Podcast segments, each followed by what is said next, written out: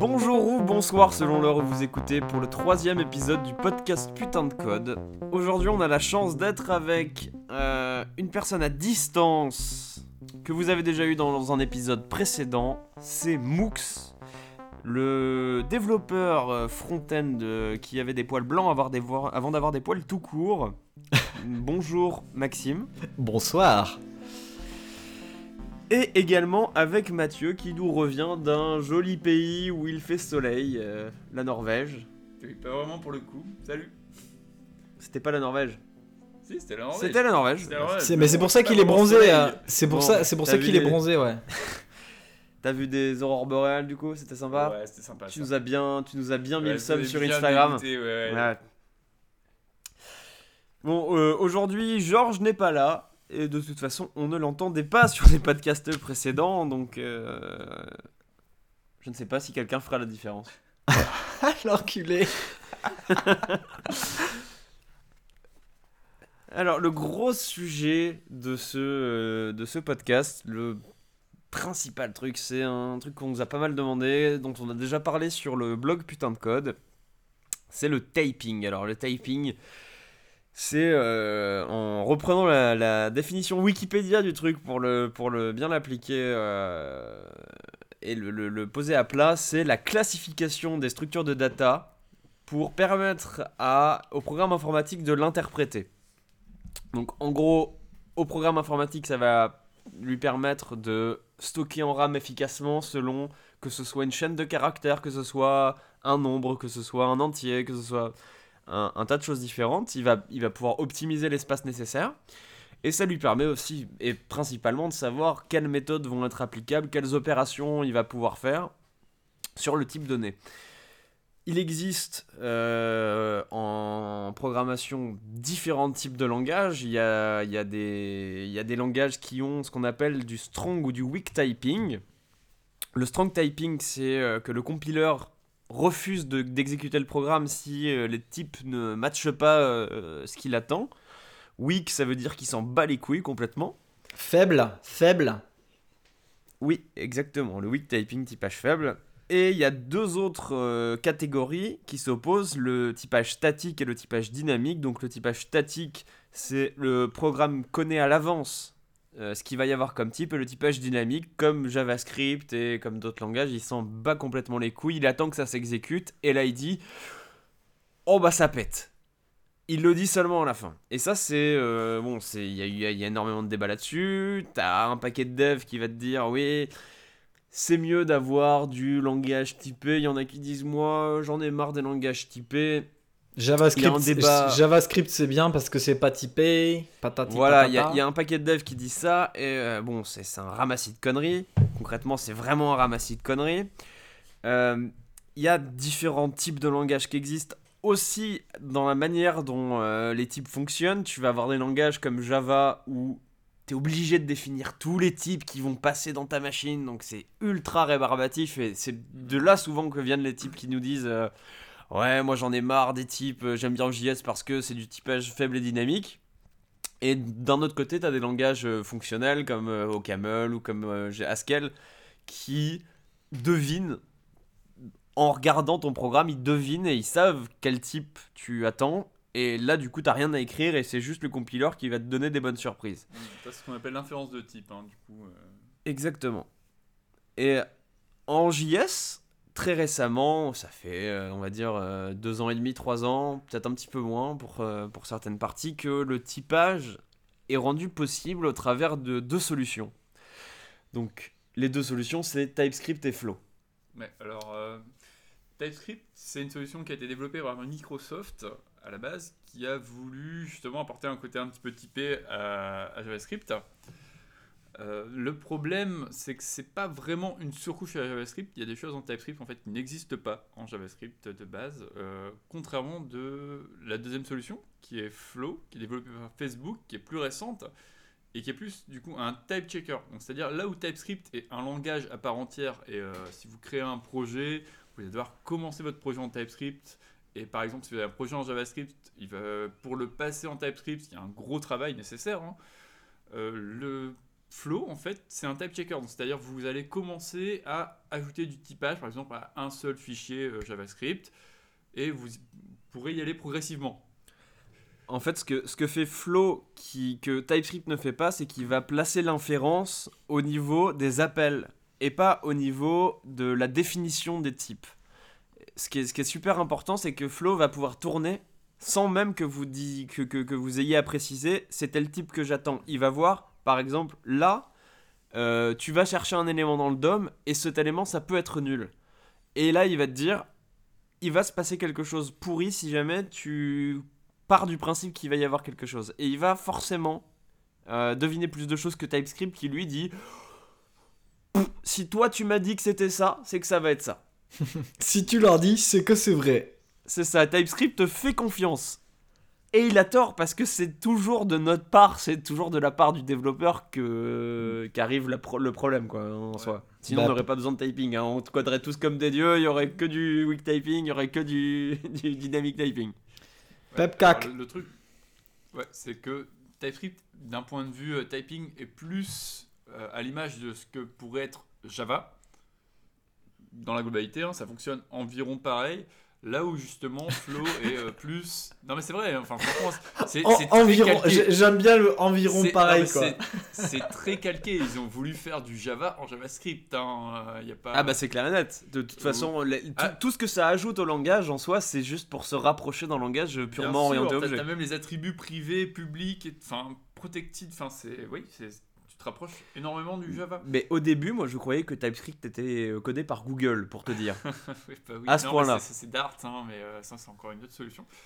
Mais euh, ouais, et là où Flow est basé sur le sur OCaml, hein, du coup, du coup, vous avez le système de typing de Camel. Donc sur un sur un, enfin, sur un inspiré en tout cas dans Camel hein, sur un système qui est, euh, qui est vachement plus proche de ce que peuvent nous proposer les meilleurs langages fonctionnels euh, du marché. Flow en lui-même est codé en Camel du coup. Oui, il est codé en Camel, mais il n'utilise pas le système de type de Camel directement. Non, pas directement. JavaScript, c'est un langage qui est un peu trop tricky à gérer pour. Euh, ils essaient s'en approcher au fur et à mesure des versions, hein, j'ai l'impression. Ouais.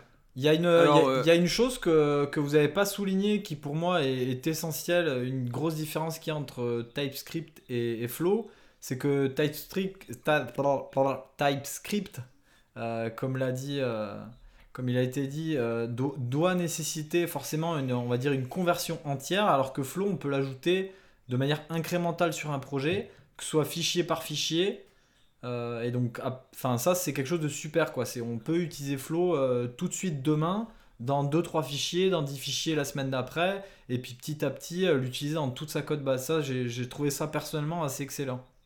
Alors ça c'est vrai, mais je pense qu'au fur et à mesure que tu utilises Flow, cet argument il, tient plus. En fait, il tient le, au moment où tu dis je vais commencer à l'ajouter progressivement sur ma code base, mais au final tu es dans, le, es dans, la même, dans la même problématique, c'est que euh, en sortir dans tous les cas sera difficile.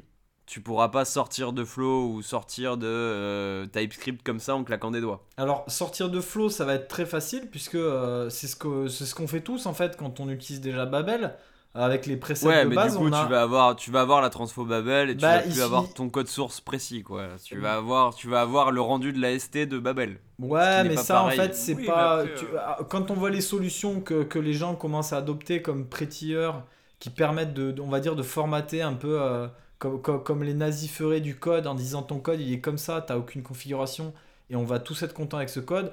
Euh, voilà, faut, faut se dire que euh, bah, Flow finalement on peut l'utiliser et le virer si on en a besoin. je pense pas que c'est quelque chose de ouf. Ça c'est la, la, première chose et la deuxième chose c'est que Babel normalement de base il va essayer de maintenir ton code on va dire à, à, un niveau le plus proche possible de ce que tu as écrit et je suis sûr que si on passe uniquement le plugin qui retire les types flow, euh, on va récupérer quasiment son code tel qu'il était. Donc je pense qu'il y a vraiment moyen de, si on a besoin, de retirer flow euh, sans se dire ah ma code base elle est pourrie, euh, elle est inutilisable, elle est dégueulasse. Bah, écoute, je vérifierai, je vérifierai cette, je vérifierai cette info. Bah du coup, on est, on est tous les trois ici à utiliser Flow en production. Hmm. on va commencer par, par Maxime du coup. Quelle est ton expérience avec Flow et euh, qu'est-ce que le typage t'a apporté?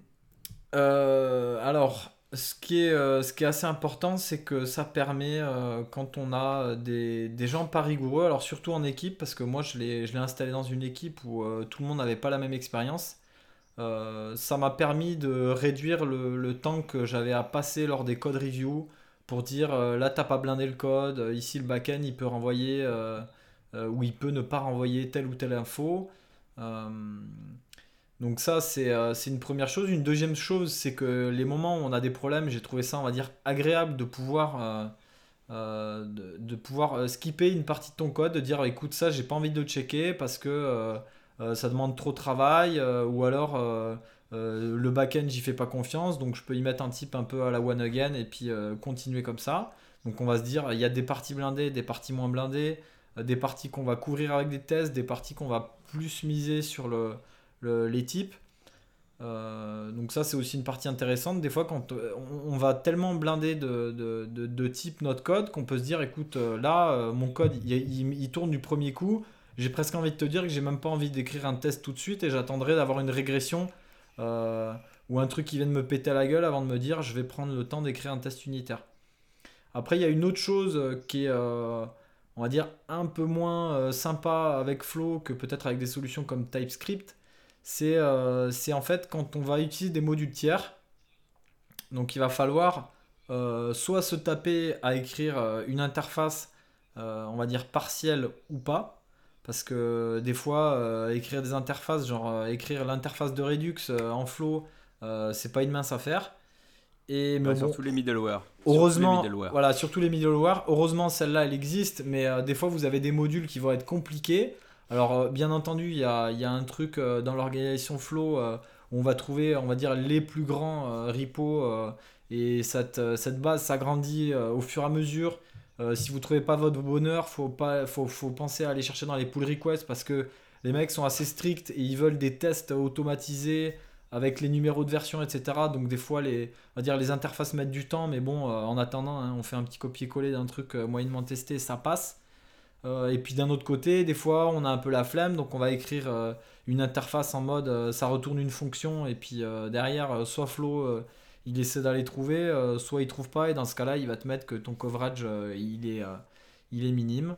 Et bah, dans ce cas-là, voilà, on a des degrés de confiance selon ce qu'on va mettre, plus ou moins, plus ou moins important, mais dans tous les cas, on peut. je pense que ça améliore dans tous les cas vraiment la, le code de manière euh, non négligeable. Euh, et c'est vraiment, pour moi, ça a été vraiment très intéressant en équipe pour, euh, on va dire, blinder un peu de manière automatisée la qualité du code en instaurant un minimum, un minimum syndical. Après, il faut penser bien entendu à mettre la petite annotation dans le fichier tant qu'on n'est pas en mode all, ce qui est assez brutal, mais du coup, il faut faire un petit peu attention à ça pour vérifier que tous les fichiers soient couverts. Très bien. Du coup, Mathieu, toi aussi, tu l'utilises en prod depuis un petit moment déjà Ouais, ça fait quelques mois, ouais. Qu'est-ce que ça a été ton, ton, bah, ton expérience avec Flow Est-ce que ça a été euh, plus positif que négatif? Et est-ce que euh, déjà le, moment où tu y es passé a été euh, difficile ou pas? Alors pour le coup, non, la transition a été super simple parce que j'ai eu l'occasion de faire, d'utiliser les langages statiquement typés auparavant. Et euh, il est vrai que quand je revenais sur du JavaScript, euh, bah, parfois euh, ça me faisait un petit peu criser justement d'avoir bah, pas de retour d'erreur ou quoi que ce soit, enfin d'avoir des, des, erreurs runtime. Il n'y a que quand tu lances ton application que tu vois que ça pète. c'est vraiment pas très pratique. Et voir que juste en mettant une annotation, non, même pas. Je typais même pas mes fichiers dans un premier temps, je mettais juste l'annotation flow et flow était suffisamment intelligent en fait pour euh, comprendre du coup les types JavaScript et me ressortir en fait des erreurs. Et euh, rien qu'avec ça en fait, même sans faire aucun effort, hein, je dirais même sans faire l'effort de typer euh, votre JavaScript, Flow va être capable justement de détecter des erreurs. C'est le gros avantage de, du système d'inférence qu'il a. oui, oui, c'est clair et net. Et, je dirais qu'en plus, en plus de ça, il y, y, a un côté qui est vraiment super jouissif.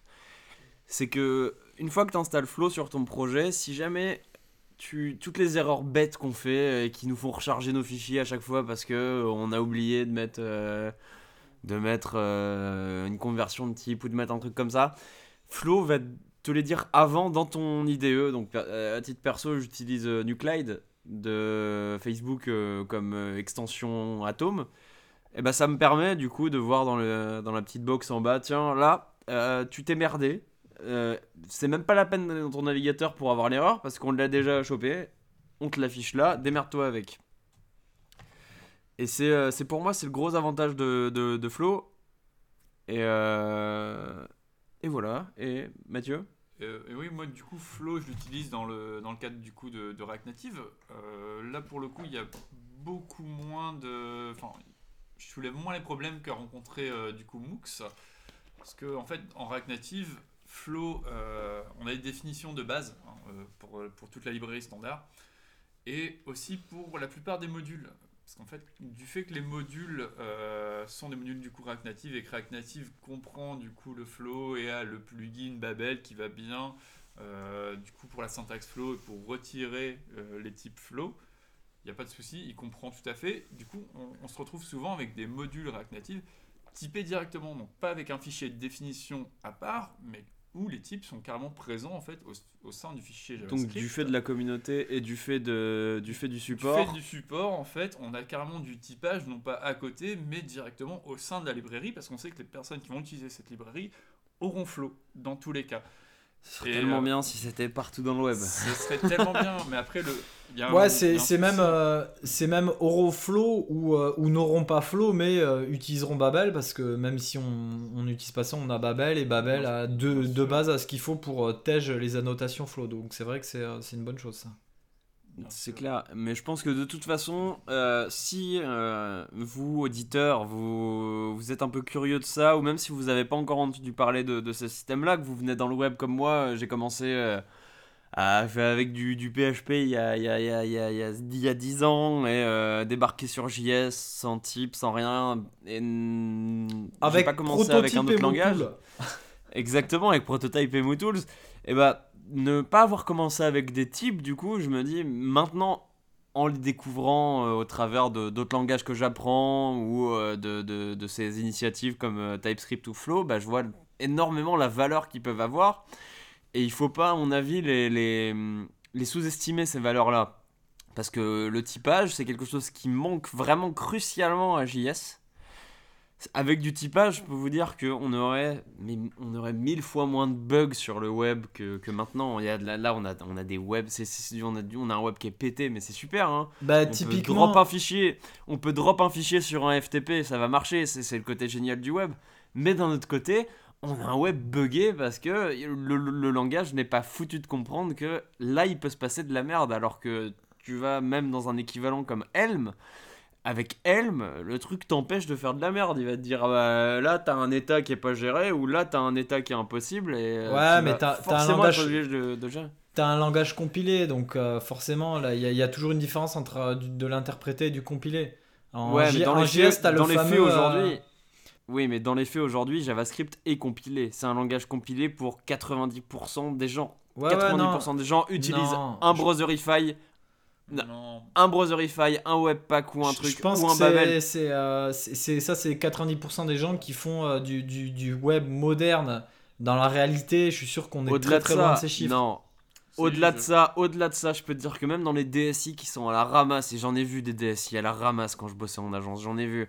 Et ben même eux, euh, ils trouvent le moyen, même si c'est du Rails, ils ont la pipeline, même si c'est du truc, du, du .NET, maintenant ils incluent Gulp et tout, ils se démerdent. Et de toute façon, il est compilé parce que je, de toute je façon, veux pas, je veux pas te pétave, je veux pas te, te pétave ton délire, mais WordPress c'est quand même euh, près de 30% des sites de la planète et WordPress c'est du, jQuery YOLO. Euh, je, te parle, je te parle de gros projets, mais en général sur les gros projets, même, même sur un WordPress, tu as une phase de compilation parce que ton code il est minifié. Ton JS il est minifié en prod dans 90% des cas. Ouais, ouais, ouais, ouais. Même avec un WordPress. Donc ton JS, il est compilé. Donc c'est un langage dans les pas pas de pas euh, obligatoirement, mais dans les faits, il est compilé. Ouais, ouais, on est d'accord là-dessus. Et, et, du coup, pourquoi se priver? Si le langage a déjà une phase de compilation Pourquoi se priver de, du confort de dev qui est euh, le typage? On est tous d'accord. Répondez dans les commentaires. lâchez des coms. Et lâchez un pouce bleu. Pour le typing, on espère que du coup ça va vous. Au moins que ça va susciter votre curiosité, dans le pire des cas, et au mieux que ça va vous. Euh, inciter à l'utiliser sur vos projets à taille réelle parce que vous le pouvez déjà puisque votre JS est déjà compilé. Pourquoi se priver? D'ailleurs, je rajoute juste une chose, ça marche très bien sur Windows. Euh, j'ai galéré un peu au début, mais là, on en a un point où euh, ça marche sur Windows avec Flow et, VS Code. On a le plugin qui va bien, donc ne, vraiment ne vous privez pas, n'ayez pas peur. Même sous Windows, c'est vous dire, c'est vous dire si c'est facile que ça marche. Ça marche même sur un système d'exploitation que les devs n'utilisent pas. Euh, et, sur Linux, euh, il faudra juste recompiler le kernel une fois, mais sinon ça passe. mais ça passe, ça passe, il y a une build de camel.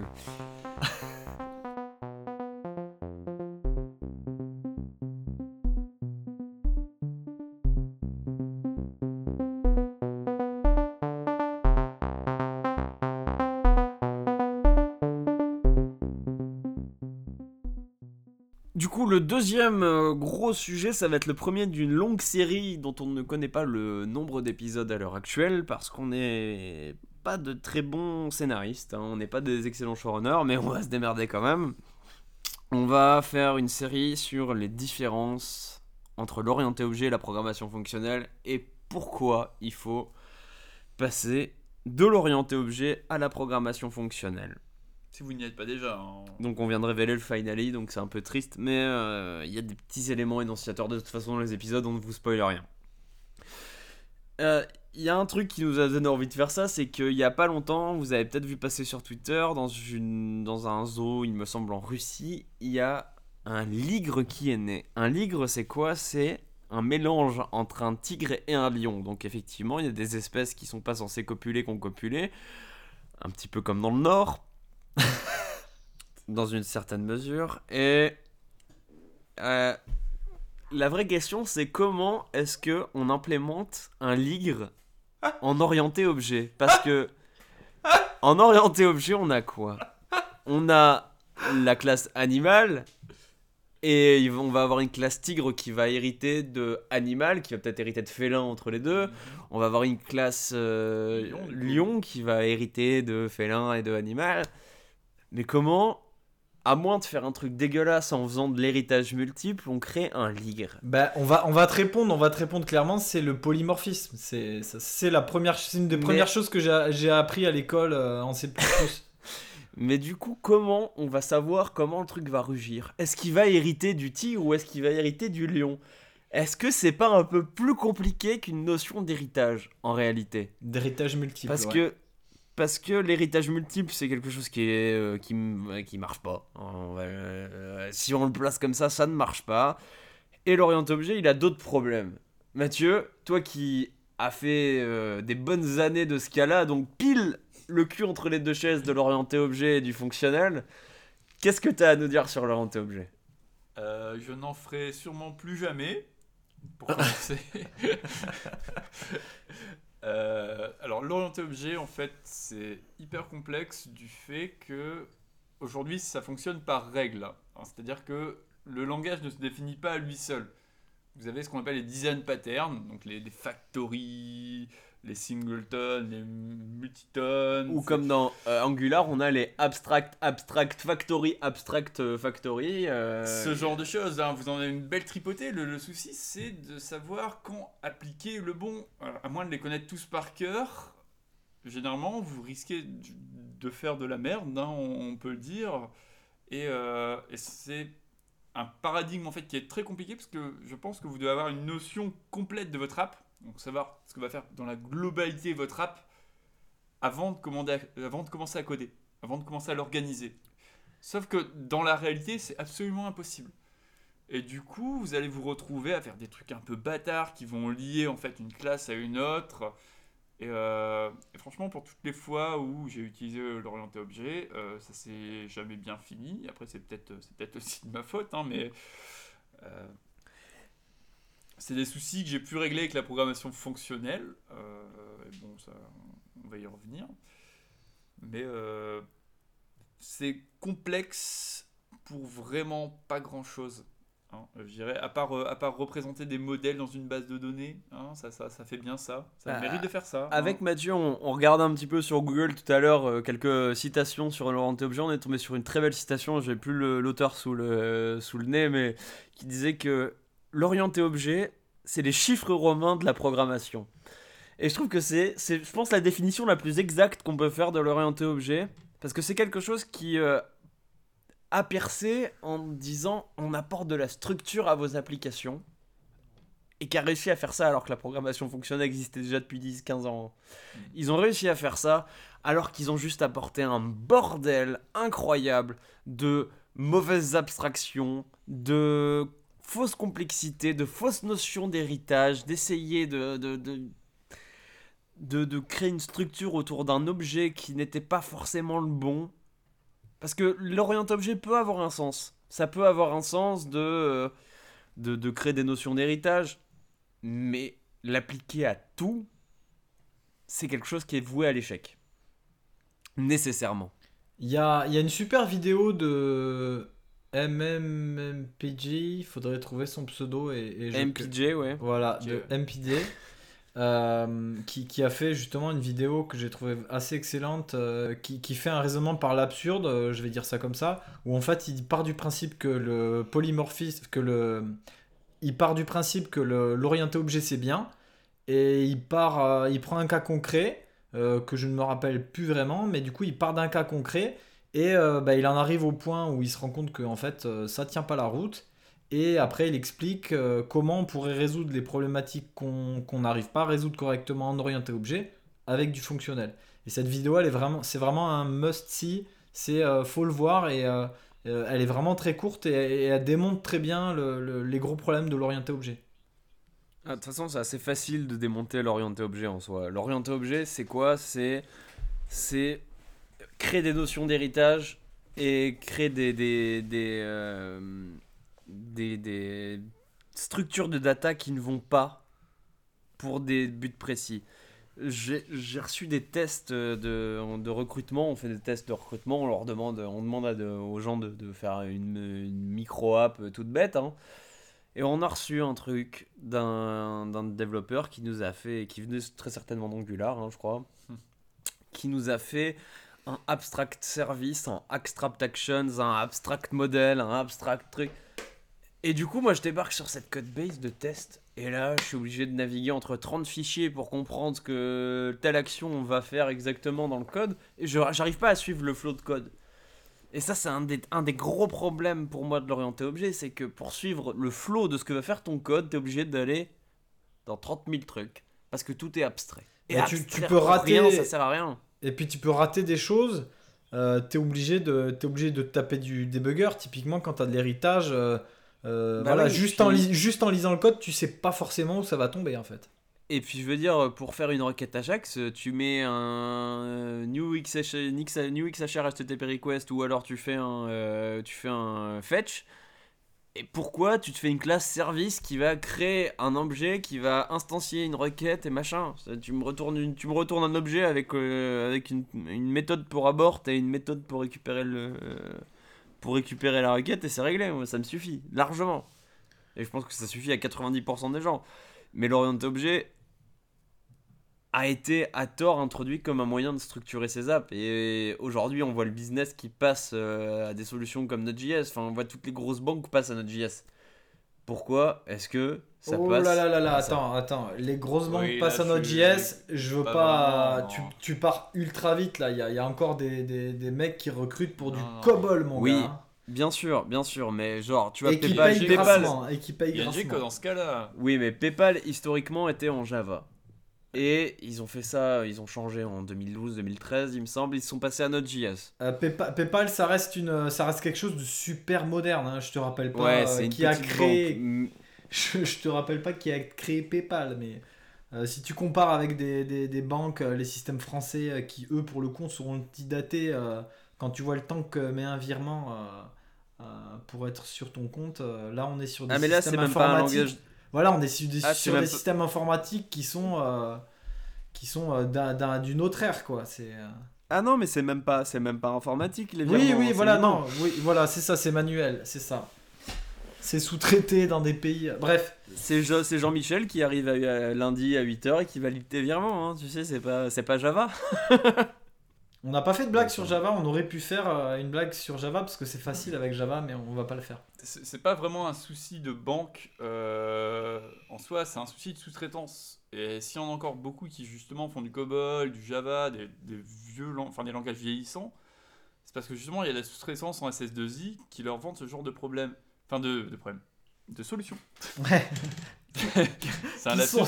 Et, et, en fait, le truc, c'est que par exemple, tu ING Direct qui a réinternalisé il n'y a pas longtemps en fait, son équipe informatique. Euh, qui a dit bon, on arrête de nous de, de, faire appel à SS2I, on va avoir notre propre équipe informatique. Et ils ont basculé toute leur code base sur du Scala. Et non pas justement pour faire de l'orienté objet. Hein. Enfin, je veux dire, Scala c'est dérivé de Java, c'est de l'orienté objet, ok mais c'est principalement en fait pour les bienfaits de la programmation fonctionnelle parce que bon ING est vraiment attaqué dans la communauté Scala et pousse vraiment en fait le fonctionnel à bloc hein, euh, ça les aide à mort enfin ils, expliquaient les bienfaits de l'immutabilité euh. dans un système bancaire c'est hyper important ce genre de choses faudra expliquer ça à la BNP, au Crédit Lyonnais. Mais je sais, mais oui, mais après tout le monde ne va pas à la même vitesse. Mais euh. Je propose qu'on s'arrête avec un petit cliffhanger sur l'immutabilité, les gars.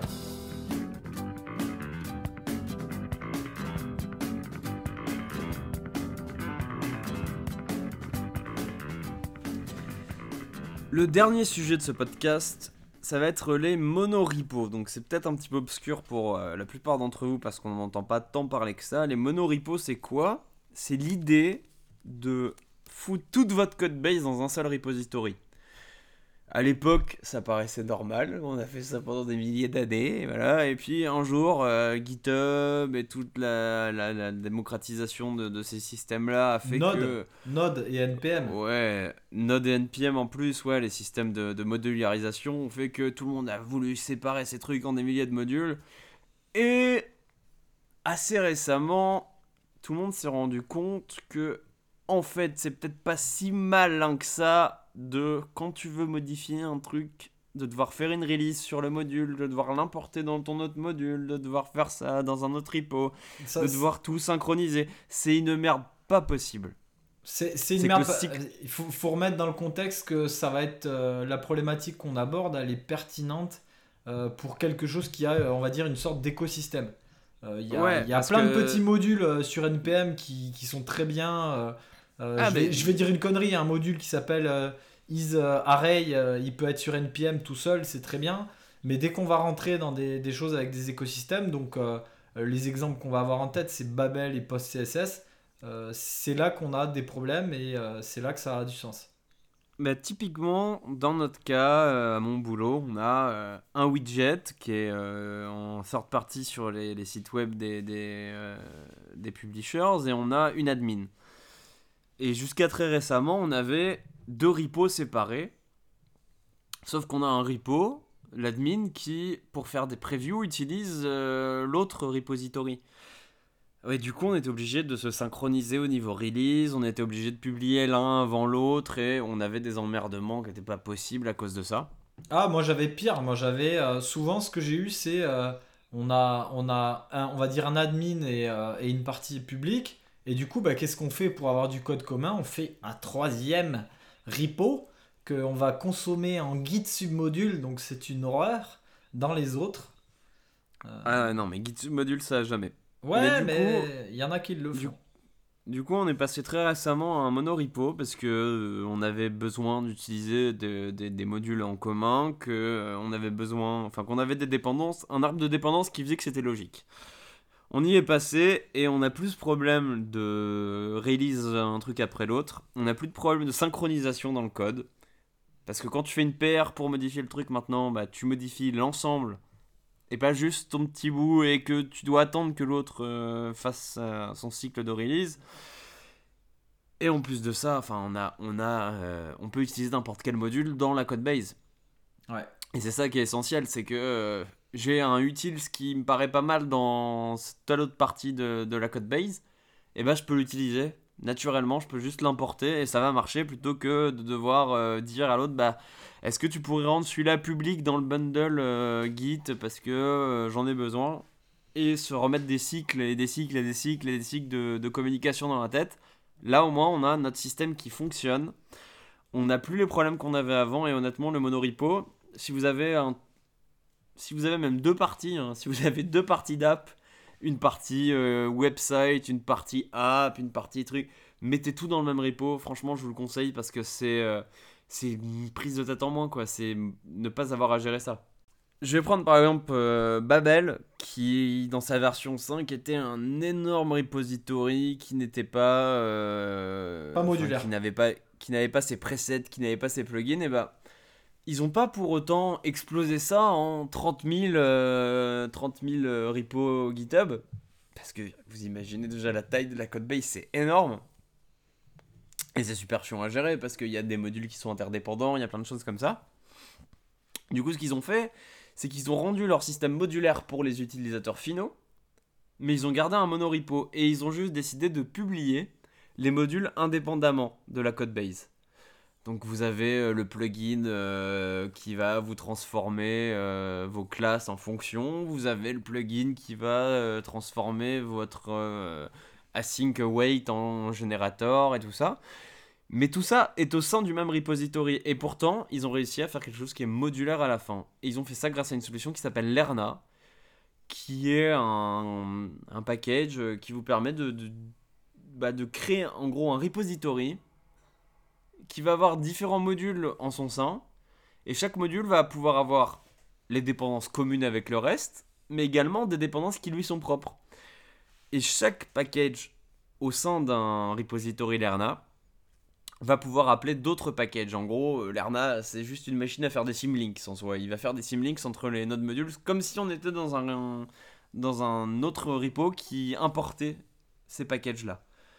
Et c'est super intéressant parce qu'on peut faire du modulaire sans pour autant séparer les repositories. C'est pas la même concern en fait.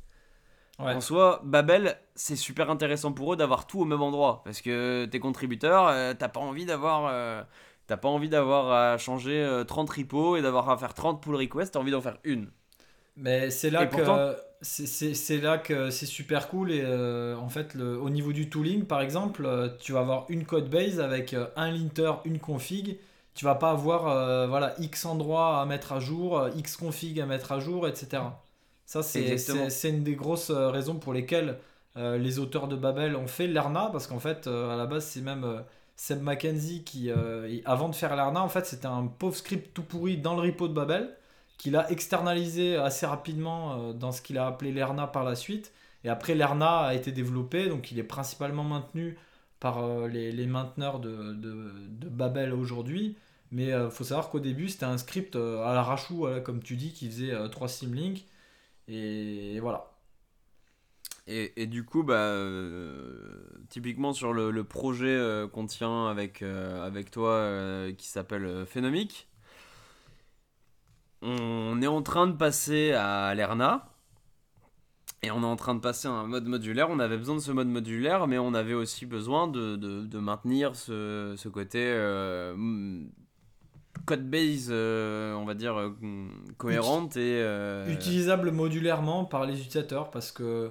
Parce qu'on veut fournir. L'idée, c'est de pouvoir fournir donc un corps qui va être light et, et on va dire des presets, des plugins, des trucs par défaut que les gens peuvent euh, consommer pour avoir une config minimaliste et pour bien entendu les power users, il va y avoir moyen de faire ses propres plugins, de ne pas utiliser les trucs par défaut et là ils pourront rentrer dans la config, etc.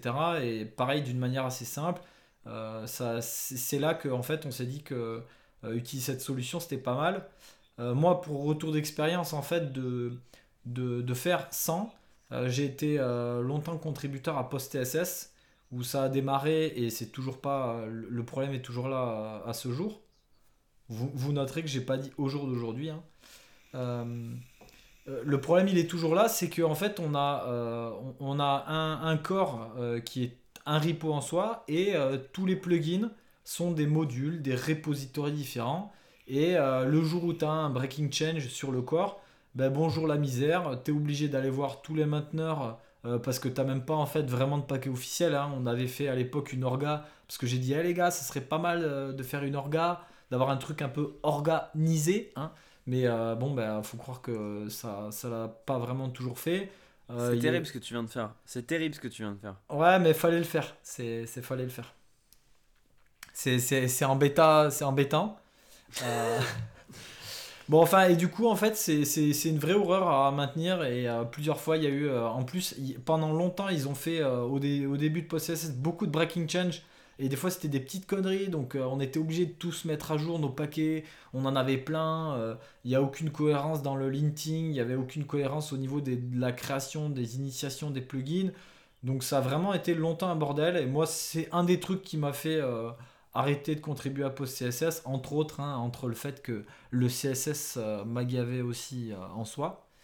Euh, et du coup, je pense, je pense, surtout, je pense surtout que le, le vrai truc avec le monorepo, c'est qu'il faut pas confondre, on va dire, la, la, la, la, cohabitation du code avec la modularité pour les utilisateurs finaux. Et c'est ça la grosse différence. Et c'est ça le truc qu'il faut pas mal interpréter, c'est que avoir un monorepo ne sacrifie pas la modularité pour les utilisateurs. Voilà, pas du tout. C'est juste que ça, ça permet juste aux mainteneurs de, des parties centrales de votre système de la gérer de manière commune et simple. Et ça permet à vos utilisateurs, après, il n'y a pas de problème à ce que ce soit géré de façon modulaire, mais c'est juste que la code base, elle doit être maintenue de manière, on va dire, euh, cohérente. Voilà, et elle doit être faite au même endroit. Pour, la, pour la petite. Vous allez euh, faire des burn-out. Voilà, pour la petite anecdote et un exemple, euh, vas-y, par exemple, on fait un exemple. Tu fais euh, une major release sur un module, donc euh, au hasard un, post CSS qui a une API et un gros breaking change. et tu veux pas le release tout de suite parce que tu as envie un peu d'essayer de synchroniser l'écosystème pour que les gens soient tous d'équerre. Bah, du coup, tu es obligé de faire une branche ou alors une bêta release, d'aller faire des PR sur toutes tes repos avec ton tag de ta dépendance en bêta ou, ou ta branche directement sur Git et tu vas devoir demander à tout le monde de synchroniser, de publier en même temps, en changeant le numéro de version au dernier moment parce que tu le publies au dernier moment. Alors qu'avec une solution comme l'ERNA, euh, ben voilà, tu vas faire ton truc, tu peux tout mélanger en même temps, tu peux tout faire euh, dans un commit. Si tu fais un breaking change, tu peux changer, euh, tu peux changer tous tes, tous tes modules qui dépendent d'une API d'un coup. Et bon, ben voilà, clairement, pour les contributeurs, c'est c'est un plaisir quoi. C'est enfin disons que c'est pas spécialement un plaisir, on va même dire que c'est plutôt que si on n'a pas ça, c'est une horreur. Et avec Arna, ben, finalement, on a une solution, euh, on va dire, convenable et agréable. Et sans ça, ben, on a juste envie de. On n'a pas envie, quoi. On n'a pas envie, on abandonne et voilà, on arrache quitte. Exactement. Et du coup, Mathieu, toi, tu. Qu'est-ce que tu as à nous dire sur euh, les monoripos? Absolument rien du tout.